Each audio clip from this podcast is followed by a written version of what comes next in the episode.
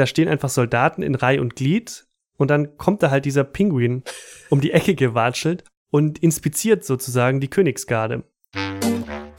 Hohe Tiere und wo sie geblieben sind.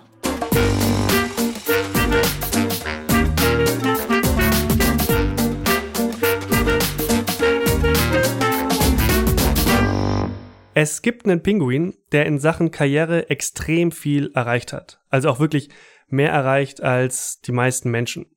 Der Pinguin heißt Sir Niels Olaf III. und er ist Mitglied der norwegischen Armee. Ich bin Moritz. Und ich bin die Bex. Und das hier ist die erste Folge unseres Podcasts Hohe Tiere, in dem wir euch die Geschichten von Tieren erzählen, die berühmt sind oder früher einmal berühmt waren. Damit wechseln wir uns von Folge zu Folge ab. Das heißt, immer einer von uns recherchiert die Geschichte und erzählt sie dann dem oder der anderen. Heute bin ich dran und bevor wir in unserer Geschichte zu Nils Olaf dem Dritten kommen, muss ich kurz ein bisschen ausholen. Die Geschichte beginnt nämlich nicht mit ihm, sondern sie beginnt im Jahr 1913 mit einem anderen Pinguin. Damals hat der Zoo der schottischen Hauptstadt Edinburgh ein Geschenk bekommen, und zwar von der Familie von Christian Salvesen. Hast du den Namen schon mal gehört? Ich wollte gerade sagen, muss ich den kennen? Es ist jetzt peinlich, wenn ich den nicht kenne. Ich glaube nicht, weil ich habe auch noch nie von ihm davor gehört. Ähm, Christian Salvesen war ein Norweger und er hat im 19. Jahrhundert eine Reederei mitgegründet unter seinem Namen. Die haben dann nicht nur Menschen transportiert, sondern sich dann auch auf Walfang spezialisiert. Walfang ist in Norwegen ja bis heute ein Thema im Gegensatz zu fast jedem anderen Land auf der Welt und das ist natürlich sehr umstritten aber die haben damals offenbar nicht nur Wale gefangen. Mhm. Denn 1913 hat ein Walfangschiff von Salvesen in Edinburgh angelegt und an Bord waren da mehrere Pinguine und lebende Pinguine? Ja, ähm, tatsächlich lebende Pinguine und unter denen waren auch Königspinguine. Wie viele genau ist nicht mehr so ganz klar. Ähm, der Zoo von Edinburgh schreibt auf seiner Website, dass die Familie Salvesen dem Zoo damals seinen ersten Königspinguin geschenkt hat. Ähm, tatsächlich aber wohl nicht nur den ersten, sondern auch die Königspinguine Nummer zwei, drei und vier. Das macht auch mehr Sinn, weil so war dann ein Zuchtprogramm möglich. Edinburgh war dann der erste Zoo nämlich ähm, auf der Nordhalbkugel, der Königspinguine gezüchtet hat. Erfolgreich. Offenbar erfolgreich, ja. Und es gibt da auch heute noch jede Menge Königspinguine. Dazu kommen wir aber ein bisschen später. Das war nämlich jetzt der eine historische Hintergrund und dann gibt's noch einen zweiten. Wir springen jetzt ein bisschen vorwärts und zwar ins Jahr 1950. Seit damals gibt's in Edinburgh das Royal Edinburgh Military Tattoo. Kannst du dir darunter was vorstellen? Nee, also Royal Military okay, aber Tattoo assoziiere ich jetzt eher mit dem, was ich so unter der Haut habe. Ja, tatsächlich geht's genau darum natürlich nicht, ähm, sondern es geht um den Zapfenstreich. Das gibt's ja auch in Deutschland zum Beispiel, den großen Zapfenstreich, mit dem unter anderem unterschiedliche Politikerinnen und Politiker geehrt werden, wenn sie ihr Amt niederlegen. Ah, ACDC, Gutenberg und so. genau. Und das Military Tattoo ist ein großes Musikfestival.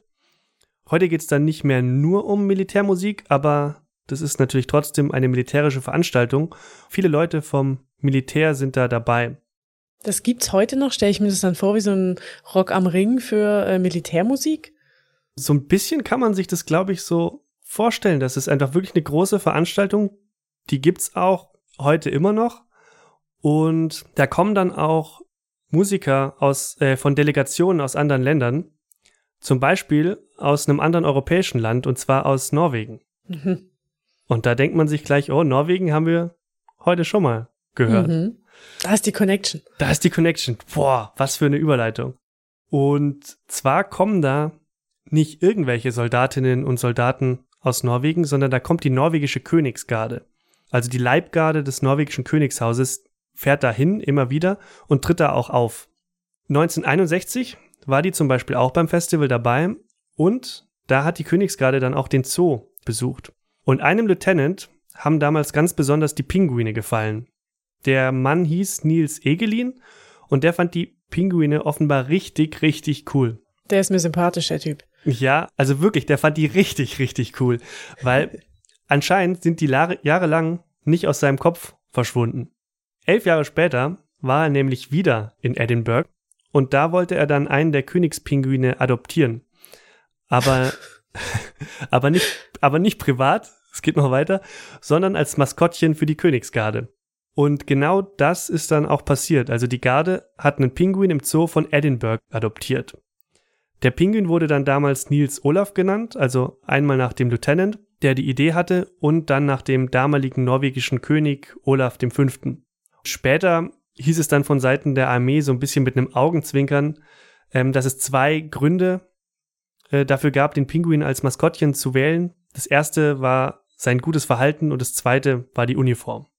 Die er natürlicherweise anhatte, oder? Tatsächlich die, die er natürlicherweise anhatte. Also der Pinguin wird nicht in Uniformen gesteckt. Aber klar, jetzt könnte man irgendwie meinen, süßes Maskottchen, damit hat sich die Sache erledigt. Die Königsgarde hat allerdings gleich noch einen draufgesetzt. Die haben nämlich den Pinguin ehrenhalber zum Lance Corporal ernannt. Der wurde also nicht nur Maskottchen der norwegischen Königsgarde, sondern er wurde auch gleich noch ein Mitglied. Und seitdem wurde Nils Olaf jedes Mal befördert, wenn die norwegische Königsgarde im Zoo zu Besuch war. Also er ist dort geblieben. Sie haben ihn nicht mitgenommen und irgendwie auf der ähm, in der Kaserne untergebracht. Nee, nee, nee. Der, der wohnt weiterhin mit den anderen Pinguinen im Zoo, hatte auch sein ganz normales Pinguin-Zoo-Leben. Ähm, nur alle paar Jahre, wenn die Königsgarde vorbeikommt, kommt er aus dem Gehege raus und ähm, wird dann da befördert. 1982 ist er Corporal geworden und 1987 Sergeant.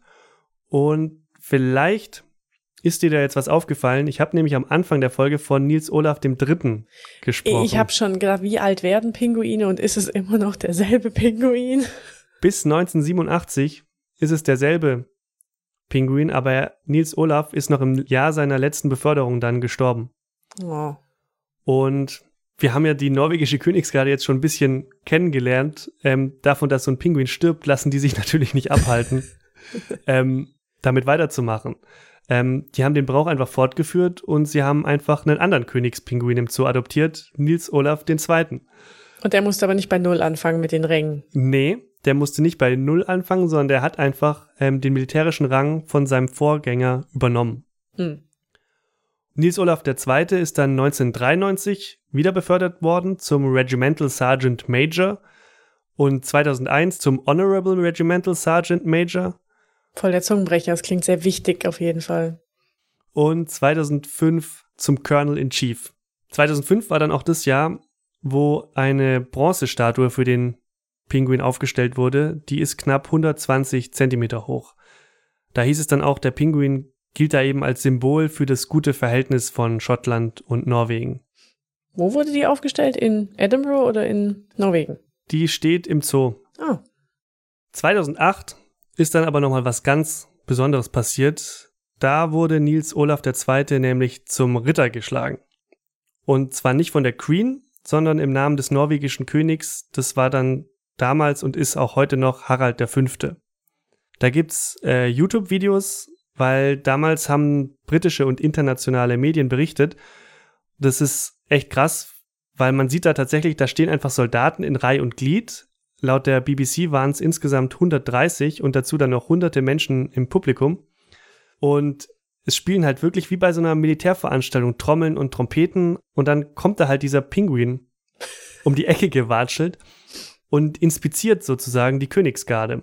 Also der watschelt vor den aufgereihten Soldaten so lang und schaut sich auch einige so ein bisschen neugierig genauer an.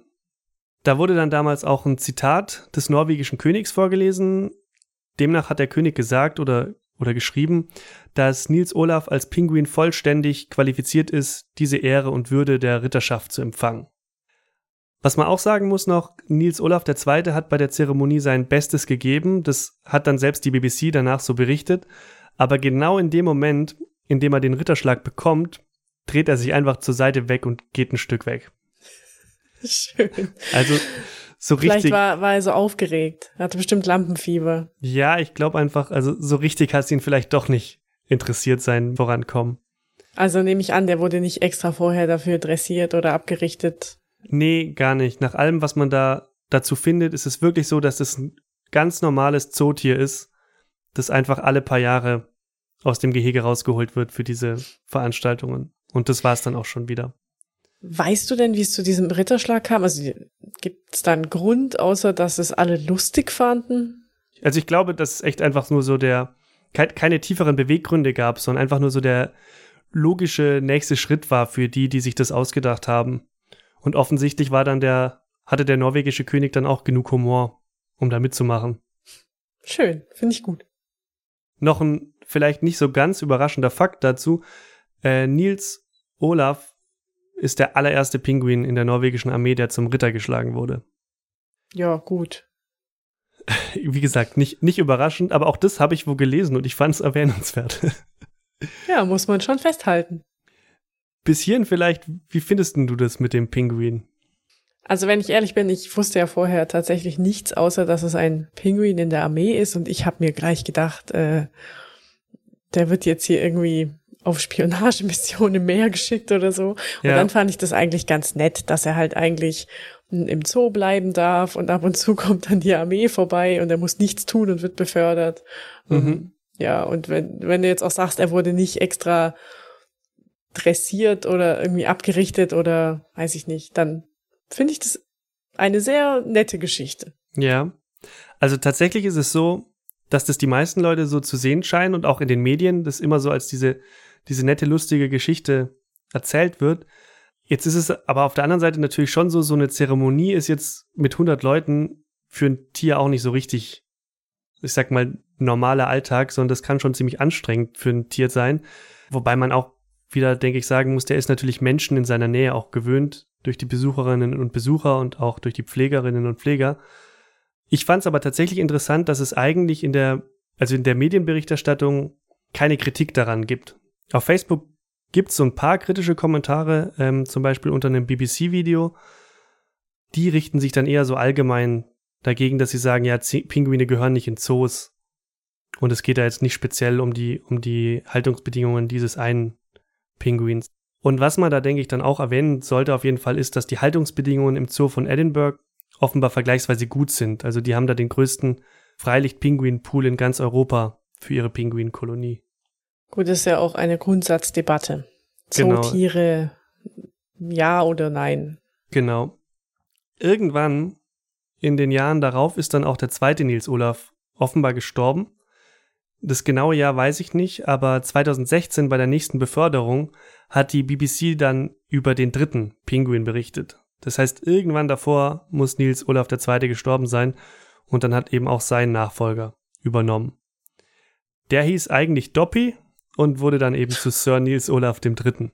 Klingt auf jeden Fall ernsthafter, angemessener. Und passt dann auch vielleicht eher zu dem Rang. Er wurde nämlich 2016 dann zum Brigadegeneral befördert.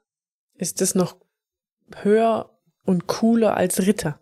Oder ist er jetzt einfach Ritter und Brigadegeneral? Ritter, also er ist Ritter und Brigadegeneral. Zu der Beförderung gibt's auch ein Video und zwar ähm, eines vom Zoo von Edinburgh. Bei der Zeremonie damals hat es stark geregnet, aber so wie es aussieht, hat sich Sir Niels Olaf III. trotzdem Zeit genommen, um eben auch wie sein Vorgänger die Königsgarde zu inspizieren. Und auch er watschelt dann da quasi wieder so langsam vor denen entlang.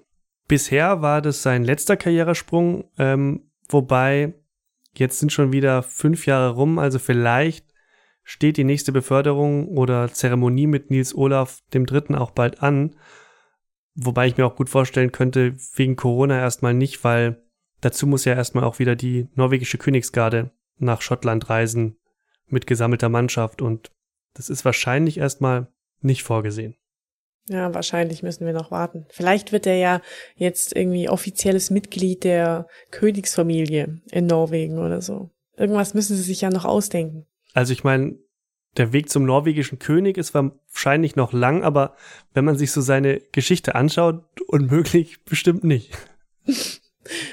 Da machen wir auf jeden Fall dann noch eine Podcast-Folge, wenn das passiert. Also auf jeden Fall, wenn der, wenn der Pinguin König wird, da wird er wahrscheinlich auch noch berühmter, als er bisher jetzt schon ähm, ist. Wobei er dann wahrscheinlich auch wieder Staatsbesuche und sowas ist wahrscheinlich schon anstrengend, auch für so einen Pinguin. Aber so als rein formellen Titel ja. finde ich das gut. Noch ein kleiner Fun Fact. Christian Salvesen, von dem wir ganz am Anfang gesprochen haben, Diese Firma wurde nach dem Zweiten Weltkrieg zu einem großen europäischen Logistikunternehmen und dieses Unternehmen hatte auch eine Lebensmittelsparte. Das Geschäft mit tiefgefrorenem Gemüse wurde 2007 aber verkauft und zwar an die belgische Lebensmittelgruppe Pinguin NV. Wie passend. Finde ich total passend. und das war die Geschichte von Sir Niels Olaf und wie er zum Ritter und Brigadegeneral geworden ist. Ja, danke, dass du ihn mitgebracht hast. Das war eine coole Geschichte. Sehr gerne. Wir sind jetzt fast am Ende der Folge und das ist jetzt der Platz, an dem wir unsere einzige Rubrik immer einbauen wollen, in der wir nämlich zu der Tierart, über die wir gesprochen haben, noch einen interessanten Fakt erzählen. Der tierische Fakt. Bei den Königspinguinen habe ich mal nachgeschaut und da fand ich interessant, die legen nur ein Ei und das Männchen und das Weibchen brüten dieses Ei dann gemeinsam aus. Also die wechseln sich ab, so alle zwei Wochen ist quasi wie ein Schichtwechsel und die brüten auch nicht in einem Nest, sondern in einer Hautfalte. Hm. Gut, ist ja kalt da, wo die sind. Ja. Und während der eine Partner dann brütet, ist der oder die andere dann unterwegs im Meer und sucht nach Nahrung. Bringt der die dann mit für seinen Partner oder essen die zwei Wochen nichts? Ich nehme an, dass er die mitbringt, aber das wäre ein Fakt für eine weitere Folge mit einem Königspinguin. Mal sehen, ob ich noch was über Pinguine mache. Aber sehr progressive Pinguine. Ich finde auch, dass sich da viele, viele Ehepaare und auch Nicht-Ehepaare mit Kindern vielleicht ein bisschen was abschauen könnten an den Königspinguinen, an dieser Aufteilung. Mhm. Das mit der Hautfalte vielleicht nicht, aber. Äh, ja, das war die erste Folge unseres Podcasts Hohe Tiere. Vielen Dank an der Stelle an den Twitter-User @restdreamwalker.